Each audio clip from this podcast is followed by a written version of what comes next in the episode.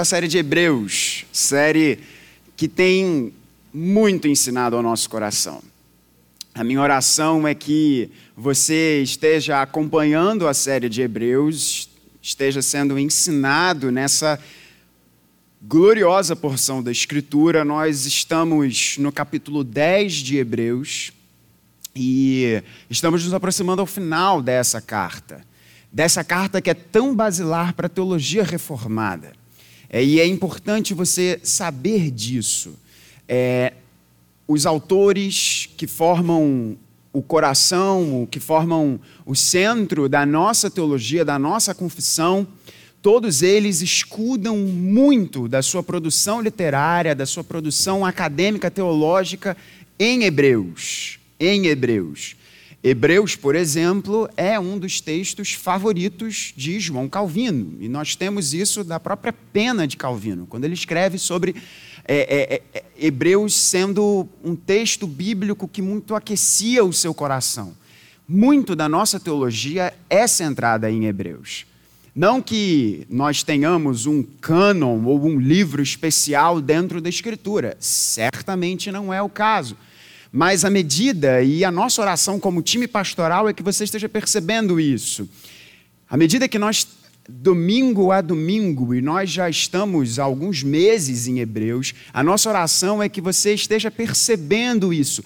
Quão recheada e densa, pesada, no melhor dos sentidos, é a teologia dessa porção da Escritura.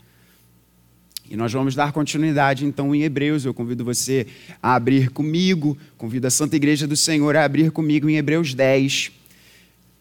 A partir, nós vamos dar continuidade exatamente de onde paramos no domingo passado. Nós leremos os versos de 19 a 22. Eu peço perdão aos irmãos que estão em casa porque eu dei a referência errada para o nosso presbítero Ivo. Eu coloquei 23. Não, nós leremos exatamente a sentença que o autor, que nós não sabemos quem é, escreveu aqui no grego. Essa basicamente é uma frase inteira, do que está aqui do 19 ao 22. Então, 23 nós deixaremos para o próximo domingo. E eu sei, irmãos, que você já sentou e se levantou muitas vezes durante o culto hoje, né? A gente está exercitando aí bem as nossas pernas. Mas para lermos a santa palavra do Senhor, como temos feito, nós nos colocamos de pé. Então, eu peço a misericórdia do seu coração, se você puder se colocar de pé mais uma vez. Eu farei a leitura na tradução Nova Almeida atualizada e peço que você acompanhe comigo, ouvindo com fé e atenção a leitura da Santa Palavra do Senhor, que assim nos diz: Portanto, meus irmãos, tendo ousadia para entrar no santuário, pelo sangue de Jesus, pelo novo e vivo caminho que ele nos abriu por meio do véu, isto é, pela sua carne, e tendo um grande sacerdote sobre a casa de Deus, aproximemo-nos como um coração sincero, em plena certeza de fé, tendo o coração purificado de má consciência e o corpo lavado com água pura. Essa é a palavra de Deus. Você pode, por favor, se assentar mais uma vez. No domingo passado, irmãos, nós tivemos aquela mensagem chamada É a Hora da Revisão, em que nós, com base nos 18 primeiros versos do capítulo 10, nós vimos qual é a grande revisão digamos assim, qual é o grande apanhado, o sumário do que o Espírito Santo nessa carta quer nos dizer.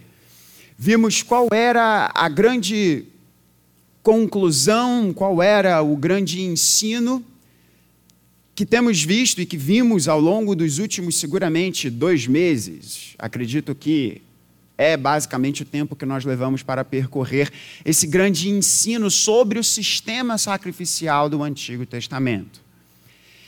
E se você foi um ouvinte atento no domingo passado, você me ouviu dizer que Hebreus pode ser também dividido em dois grandes blocos.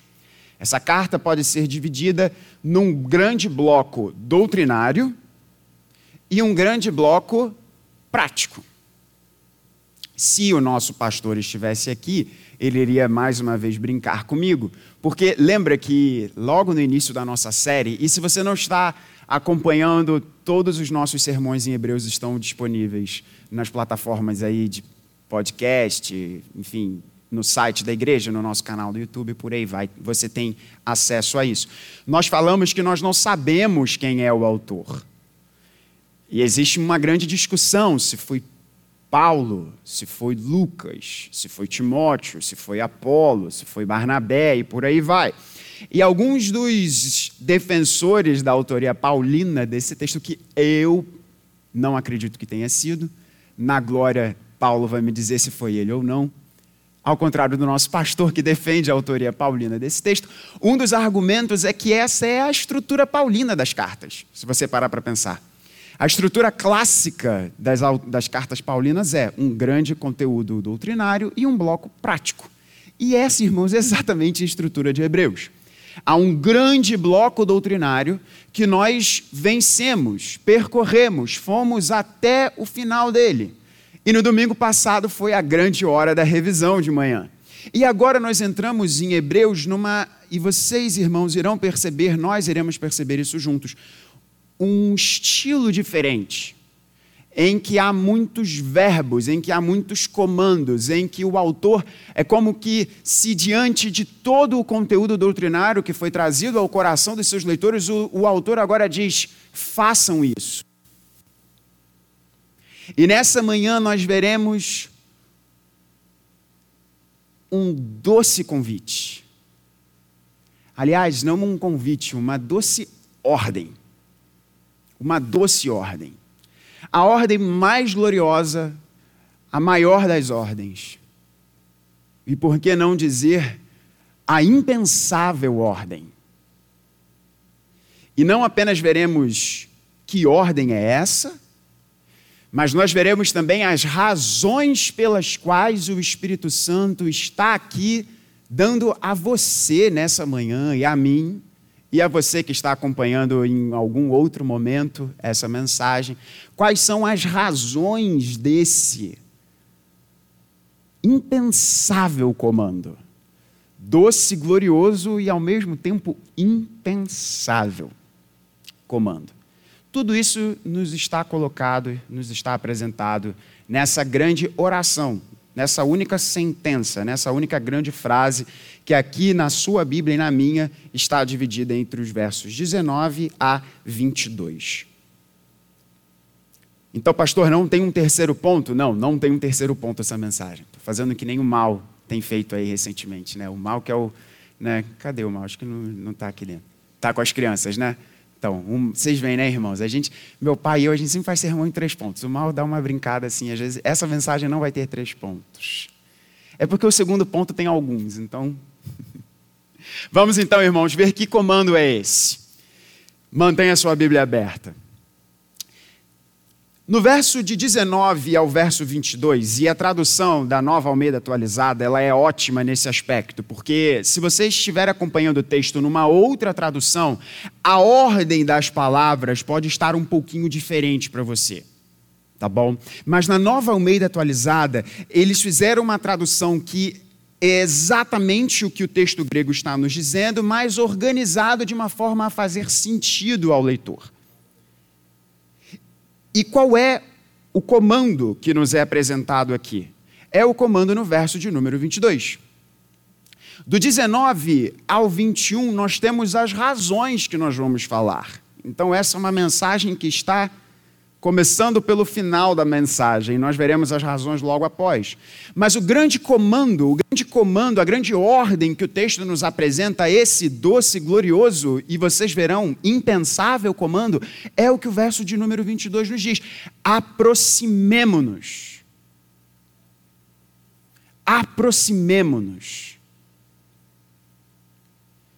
De quem? Tudo bem, pastor, aproximemo-nos. Mas de quem?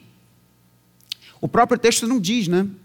aproximemo-nos como um coração. Na verdade, o texto diz, mas não está aqui expressamente. Ele apenas diz: aproximemo-nos como um coração sincero, em plena certeza de fé, tendo o coração purificado de má consciência e o corpo lavado com água pura. Ele diz apenas: aproximemo-nos. Mas é fácil de nós entendermos de quem ele está falando. Esse comando, aproximemo-nos, ele aparece sete vezes em Hebreus. É uma palavra que o autor gosta de usar. É uma expressão que o autor gosta de usar. E se nós formos ver algumas dessas expressões, por exemplo, no capítulo 4, ele diz para nós nos aproximarmos de Deus, porque Deus abriu o caminho para nós. Basicamente é a mesma ideia que nós veremos aqui. Lá na frente, no capítulo 11, nós veremos o autor dizendo para nós nos aproximarmos de Deus, porque Deus é recompensador, Deus é galardoador, diriam as traduções mais antigas. Em outros textos, nós temos o comando de nós nos aproximarmos da presença de Deus. E é exatamente essa a ideia aqui. No verso de número 19, nós temos tendo ousadia para entrar no santuário. O que era o santuário? Temos falado sobre isso nos últimos vários domingos. Esse aqui é o Santo dos Santos. Aquele lugar em que foi construído no tabernáculo e depois reproduzido no templo. Nós veremos um pouquinho mais sobre isso no ponto 2, sobre as razões do comando, mas esse basicamente era o lugar em que no Antigo Testamento era simbolizada pela presença de Deus. Vimos isso no Êxodo. Quando Deus diz para Moisés construir o tabernáculo, fazer ali a arca da aliança, o símbolo da presença de Deus, e Deus diz para Moisés: dali eu falarei com o povo. Ali o povo irá me encontrar. Portanto, portanto, perdão, quando o autor diz aproximemo-nos, ele está nos dizendo aproximemo-nos de Deus. Esse é o comando para você nessa manhã. Se aproxime de Deus. Se aproxime do Senhor. E esse não é um comando, irmãos, restrito aos não crentes. Aliás, vamos lembrar aqui que o autor aos Hebreus está escrevendo, esse não é um texto direcionado a não crentes. Esse é um texto direcionado à igreja. Portanto, eu digo a vocês, meus irmãos, e digo ao meu coração em primeiro lugar: nos aproximemos de Deus. Quão fácil é nós, que conhecemos o Senhor, que caminhamos com o Senhor, que temos uma vida temperada pelo sal da experiência com Deus, quão fácil é nós nos distanciarmos dele. Não, perce não percebermos que a nossa vida anda, que ela anda, e o momento de intimidade, de experiências com Deus, parece que fica um pouco de lado.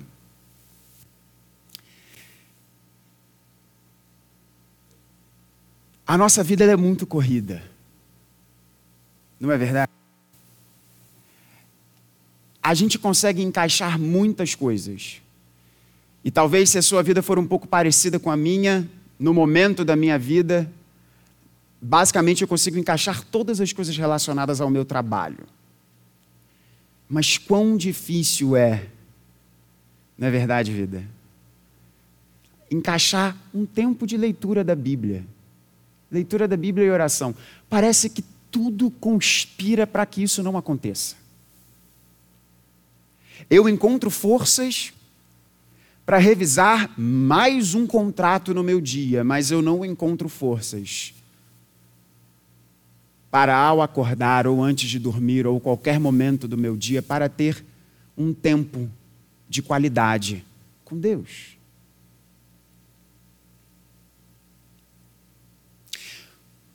Por que você acha, meu irmão, minha irmã, que em uma das cartas, das sete cartas, em uma das sete cartas no Apocalipse, em que Jesus diz para João escrever aquelas sete igrejas, hoje todas localizadas no que a gente chama de Turquia. Em uma delas, Jesus diz para João escrever à igreja que Jesus está à porta, batendo. E você já ouviu isso desse púlpito aqui, e eu quero reforçar: esse não é um texto evangelístico. Esse é um texto direcionado para a igreja. Jesus dizendo: minha igreja, meu povo, você, meu filho, minha filha, eu estou batendo a porta. Se você abrir, eu vou entrar e vou partilhar de uma refeição com você. E é muito interessante porque nós nós sempre olhamos para fora. O nosso estímulo principal, o nosso, o nosso instinto principal é geralmente olhar para fora, geralmente olhamos para a vida dos outros. E não sondamos a nossa vida. É muito interessante porque muito mais vemos isso no livro da devoção do povo de Deus, na história, a devoção guiada do povo de Deus, o livro dos Salmos. Vemos Davi e tantos outros salmistas pedindo para que Deus, essa expressão muito clássica de Davi, por exemplo, Senhor, sonda o meu coração. Sonda o meu coração. Nós queremos sondar o coração dos outros, mas não queremos sondar o nosso coração. Nós temos medo de termos momentos a sós com nós mesmos.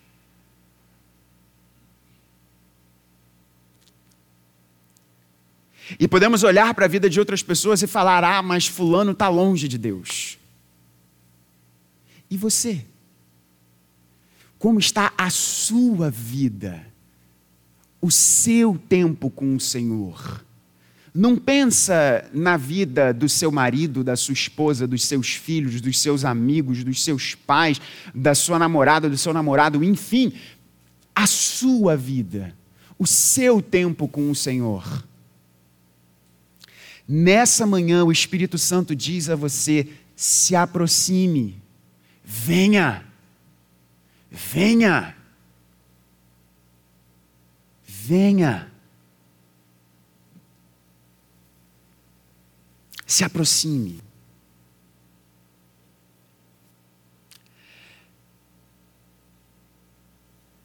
Mas não apenas ele dá esse comando. Ele não apenas quer dizer venha. Ele não apenas quer dizer se achegue a mim. Mas ele irá dar aqui as razões para esse comando. E como pastor seu, eu faço esse pedido ao seu coração.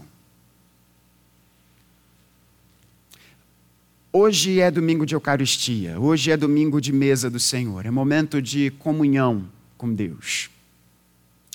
Como nós costumeiramente falamos nesse tempo da nossa liturgia, isso não é um ritual, não é um ritual. Alguns irmãos nossos, queridos e amados, têm uma compreensão muito equivocada do que acontece aqui. E eu não estou falando dos nossos amigos romanos, que o entendimento deles é muito complicado. Mas falo de muitos irmãos nossos de igrejas evangélicas, em que falam que isso é um memorial, que isso é um tempo de lembrança do que aconteceu no passado. Não é apenas. Nós cremos que espiritualmente acontece algo místico, no único sentido correto dessa palavra em que o Espírito Santo que habita em nosso coração eleva o nosso espírito a Cristo. E ali nós temos comunhão com Ele. É muito mais além do que você mastigar um pedacinho de pão e tomar um cálicezinho com suco de uva. E nesse momento, sonda o seu coração. Como Paulo nos ensina em todo momento de Eucaristia, sonde o seu coração, sonde o seu coração e pergunte a si mesmo: será que eu estou dentro da igreja, mas eu estou longe de Deus? Será que esse é o meu caso? Será que eu, eu estou aqui, mas eu estou, na verdade, longe? O convite para você nessa manhã é: se aproxime, se aproxime. Nós veremos então as razões desse comando. Quais são as razões desse comando?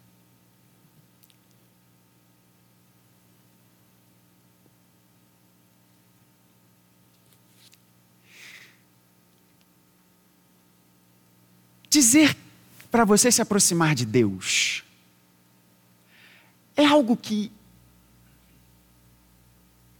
causa tranquilidade ou temor no seu coração? Você já parou para pensar? Tem uma frase da nossa cultura muito interessante: só Deus pode me julgar. Você já viu pessoas falando assim? Só Deus pode me julgar. E eu tenho vontade, é que eu não tive ainda a oportunidade de ouvir uma pessoa do meu lado falando isso. Porque eu tenho vontade de perguntar assim: isso não faz você tremer nas bases, não? Não faz você ficar completamente aterrorizado? Só Deus pode me julgar. Tudo bem, cara, mas assim, você acha isso de boas? Você acha isso tranquilo? Porque quando nós vemos o comando da Escritura dizendo: se aproxime de Deus, Isso deveria causar um terror no nosso coração. Muito grande. Muito gigantesco. Porque eu não sei sobre a sua vida, mas eu conheço os pensamentos que eu tenho. Eu sei as minhas ações. Quando eu olho para o Deus da Bíblia e vejo que Ele é puro, perfeito, santo, que os seus pensamentos são muito mais altos que os meus. Que todo o meu senso de justiça não se compara com a justiça dele. Que eu, no meu maior ato de bondade, de misericórdia, não se compara com o caráter dele, com as exigências do caráter de Deus. Tão somente pelo fato dele ser perfeito e eu ser imperfeito. Tão somente pelo fato dele ser infinito e eu ser bastante finito. Isso deveria causar terror no coração de qualquer pessoa. Se aproxime de Deus, mas como que eu vou me aproximar de Deus se eu sou como eu sou? Como eu vou me aproximar de Deus? Como eu vou até esse Deus? Pastor, você não conhece os meus pensamentos. Beleza, você acabou de dizer que você conhece os seus, mas você não conhece os meus.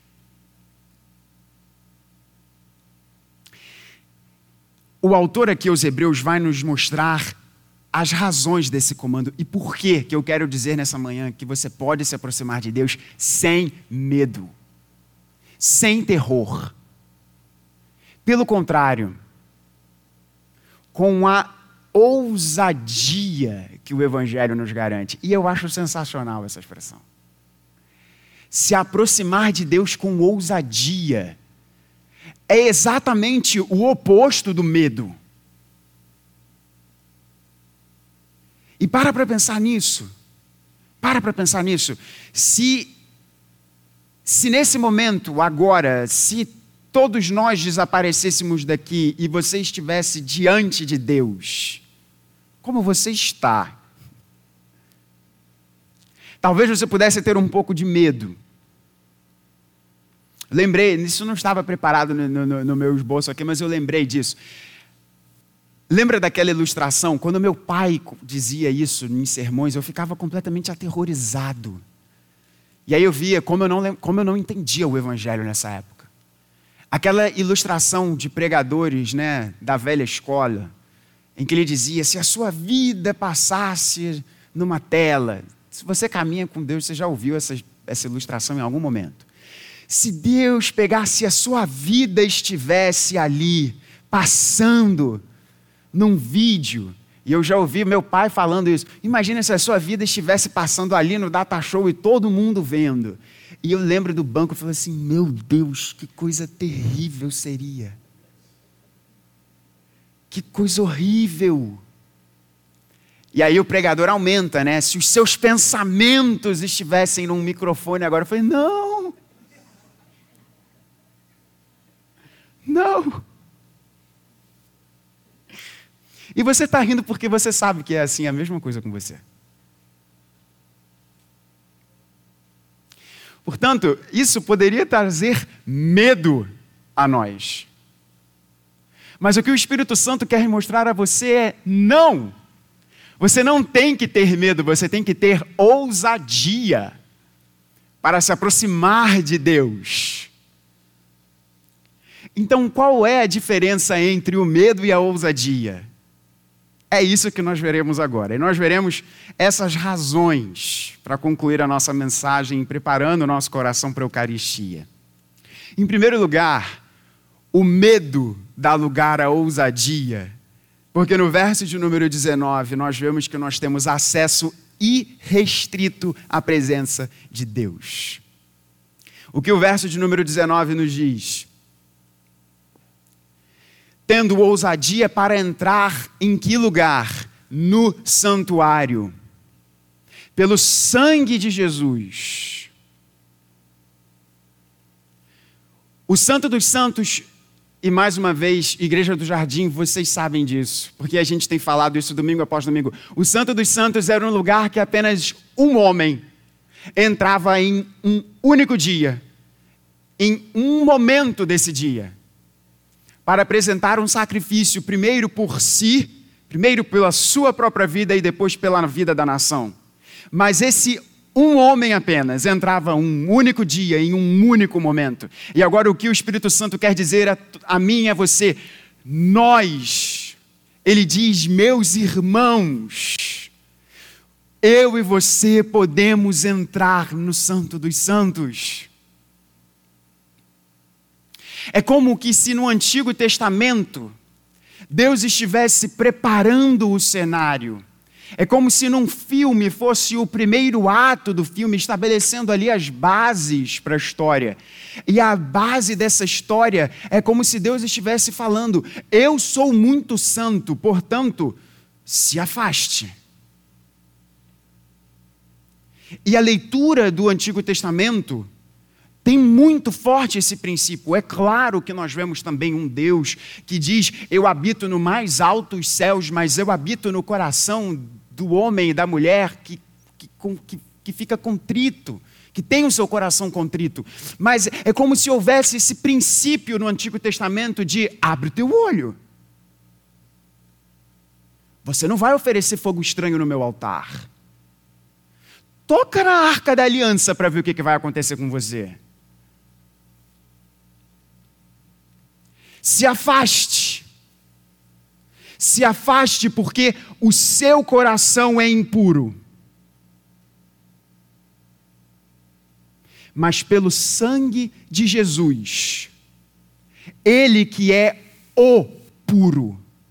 Portanto, não são os meus pensamentos, não são as minhas ações que apareceriam naquela tela, mas a partir do momento que a minha vida está em Cristo, os pensamentos e as ações são os de Cristo. Para aqueles que estão em Cristo, no dia do encontro com Deus, serão os atos de Cristo que falarão por nós. Serão os pensamentos de Cristo que falarão pelos nossos pensamentos. Se na antiga aliança era o princípio de se afaste porque você não é santo como eu sou santo, nós vemos o segundo ato dessa história, em que Deus nos diz: Você não é santo como eu sou santo, mas eu preparei aquele que é santo para ser santo no seu lugar, para você entender que sem este santo você não pode se aproximar de mim, mas eu providenciei o caminho para você vir a mim. Portanto, venha, venha. E meu irmão, minha irmã, eu quero dizer isso para você de todo o meu coração. Não importa a sua conta bancária, não importa quantos títulos você tem, não importa o seu pedigree familiar, não importa a cor da sua pele, não importa se você é homem ou se você é mulher, não importa se você é jovem ou se você é velho, o caminho está aberto para todos. E glórias a Deus por isso. Pelo sangue de Jesus. Pelo sangue de Jesus. Então, a primeira razão do medo dar lugar à ousadia é que agora todos nós temos acesso a esse Santo dos Santos. E a santidade de Deus não nos mantém do lado de fora, mas a santidade de Deus nos chama para dentro. Porque vemos que não são os nossos atos, não é a nossa performance, mas é a performance de Jesus. A segunda razão é que não apenas os cristãos têm acesso irrestrito à presença de Deus, mas os têm um novo e vivo caminho. E qual é a coisa interessante aqui? Verso 20. Ele diz que essa ousadia que toma o lugar do medo, para nós entrarmos no Santo dos Santos, pelo sangue de Jesus, ele fala pelo novo e vivo caminho. E um comentarista holandês aqui, ele vai nos dizer que ele faz uma, um, uma, um comentário interessante, que o Espírito Santo poderia simplesmente dizer pelo caminho. Ele poderia dizer que o sangue de Jesus é o caminho. Estaria errado? Não estaria completamente certo. O sangue de Jesus é o caminho pelo qual nós temos acesso à presença de Deus. Mas ele faz questão de dizer novo e vivo caminho. E por que ele faz isso? Ele faz isso para nos dizer que o caminho não é uma estrada Muitas religiões vão dizer, vão dizer que o caminho para Deus é uma estrada de aperfeiçoamento, é uma estrada de abnegação, é uma estrada que você deve percorrer. E de fato, nós cristãos temos uma estrada a ser percorrida, mas não é a estrada pela estrada. O caminho é alguém. Por isso, ele é um caminho vivo. O caminho é alguém. O caminho é uma pessoa. O caminho não é um conceito, não é uma ideologia. O caminho é uma pessoa. O caminho é um ser. Como ele mesmo disse: Eu sou o caminho, a verdade e a vida. Ninguém vem ao Pai senão por mim. E nós cristãos, nós temos este caminho para a presença de Deus. Uma das temáticas mais interessantes no Evangelho de João é a temática do templo, é a temática do tabernáculo. E o Santo dos Santos, como acabamos de falar, era um local do tabernáculo. E no capítulo 1 de João, quando ele diz nas nossas traduções, né, que Deus se fez carne e habitou entre nós, o grego ali muito interessante que João constrói é que Jesus se tabernaculou. Então a ideia aqui é que nós temos acesso a essa presença de Deus por meio de Jesus.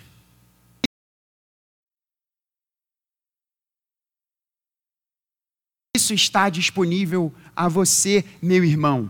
Perceba isso. Não sou eu. Não sou eu. Não é o pastor da igreja. Não é uma instituição. É Cristo Jesus. não é o seu intelecto, não são os seus laços familiares ou os seus amigos. É Cristo Jesus. E isso está disponível a você, meu irmão, minha irmã. E essa é a segunda razão pelo qual o medo dá lugar à ousadia. Em terceiro e penúltimo, Cristo é o nosso grande sumo sacerdote. E vimos isso ao longo desses últimos vários domingos. Ele diz: e tendo um grande, verso 21, e tendo um grande sacerdote sobre a casa de Deus, nós temos esse alguém que intercede por nós. O sacerdote era aquele que fazia a ponte entre Deus e os homens. E Cristo é o nosso sacerdote supremo porque ele é tanto homem quanto Deus. Portanto, ele pode fazer a mediação entre Deus e os homens. Qual é a figura de um mediador? E eu preciso tomar muito cuidado aqui com o que eu vou falar, porque um querido amigo da nossa família, que é totalmente genial nas, nas, nas ciências jurídicas, está ouvindo essa mensagem. Então eu preciso ter muito cuidado com o que eu vou falar agora. Mas o que é um mediador? O mediador é aquele que, que se propõe a compor um conflito, que se propõe a compor um conflito, tomando a parte de ambos ali. E por que que Cristo é o perfeito mediador? Porque o conflito entre Deus e os homens é resolvido por meio daquele que é tanto Deus quanto homem.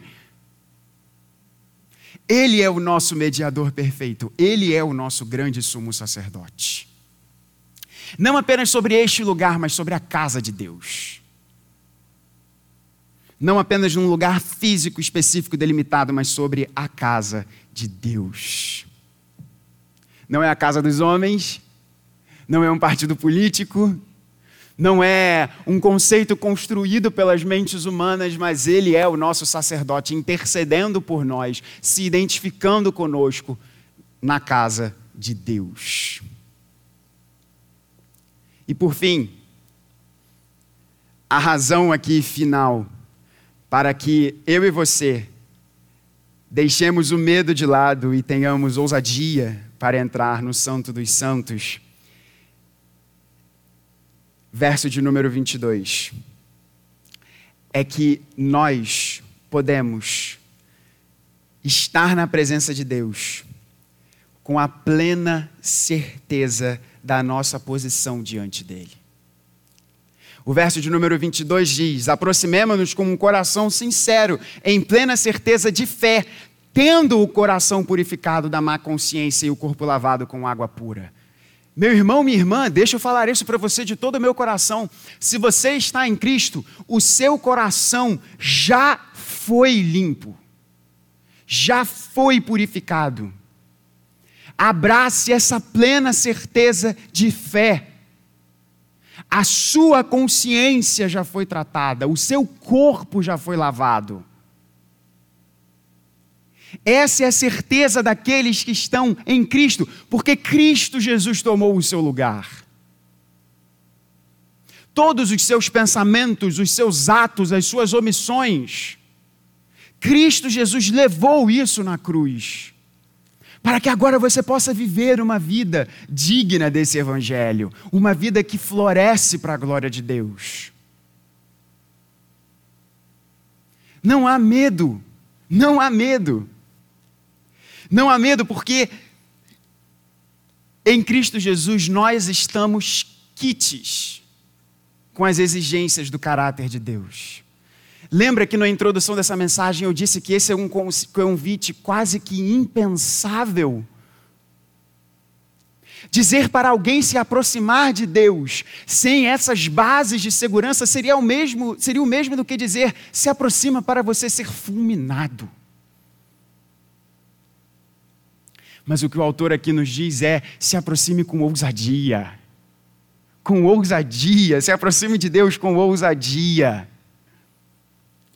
E eu falo isso de todo o meu coração para você: não tenha medo. Não tenha medo de Deus. Isso não é o centro do Evangelho, irmãos? Jesus leva sobre si a nossa injustiça para que ele nos leve à casa do Pai. Jesus leva sobre si a nossa maldade para que ele nos leve à bondade de Deus.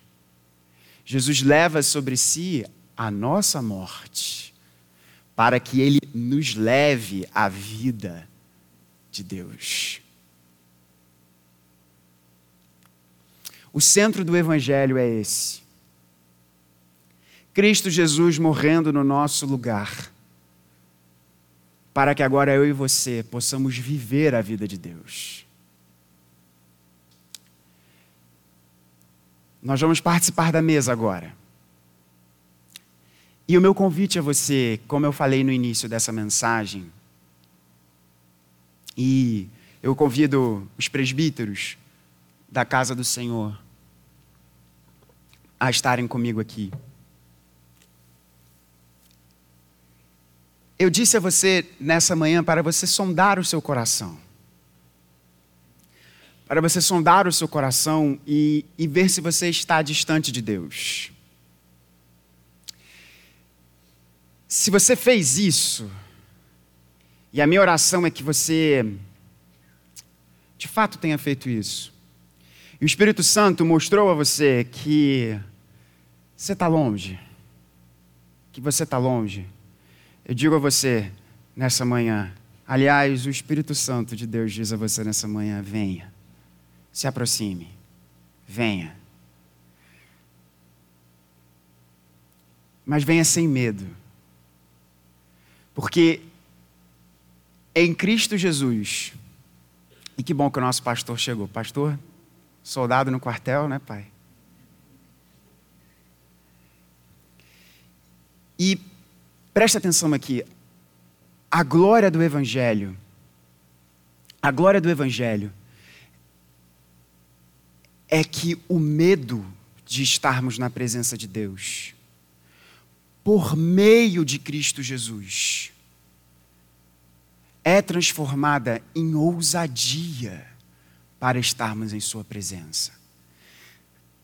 Não ouça essas palavras, não deixe que essas palavras simplesmente passem pelo seu coração, mas pensa um pouco no que você acabou de ler nessa manhã. Você é chamado a se aproximar de Deus com ousadia, com segurança, com intrepidez. Diante do Criador dos céus e da terra, Ele está dizendo a você: se aproxime de mim. Cristo Jesus é a sua segurança para que isso aconteça. E nós vamos celebrar o sacrifício do nosso Senhor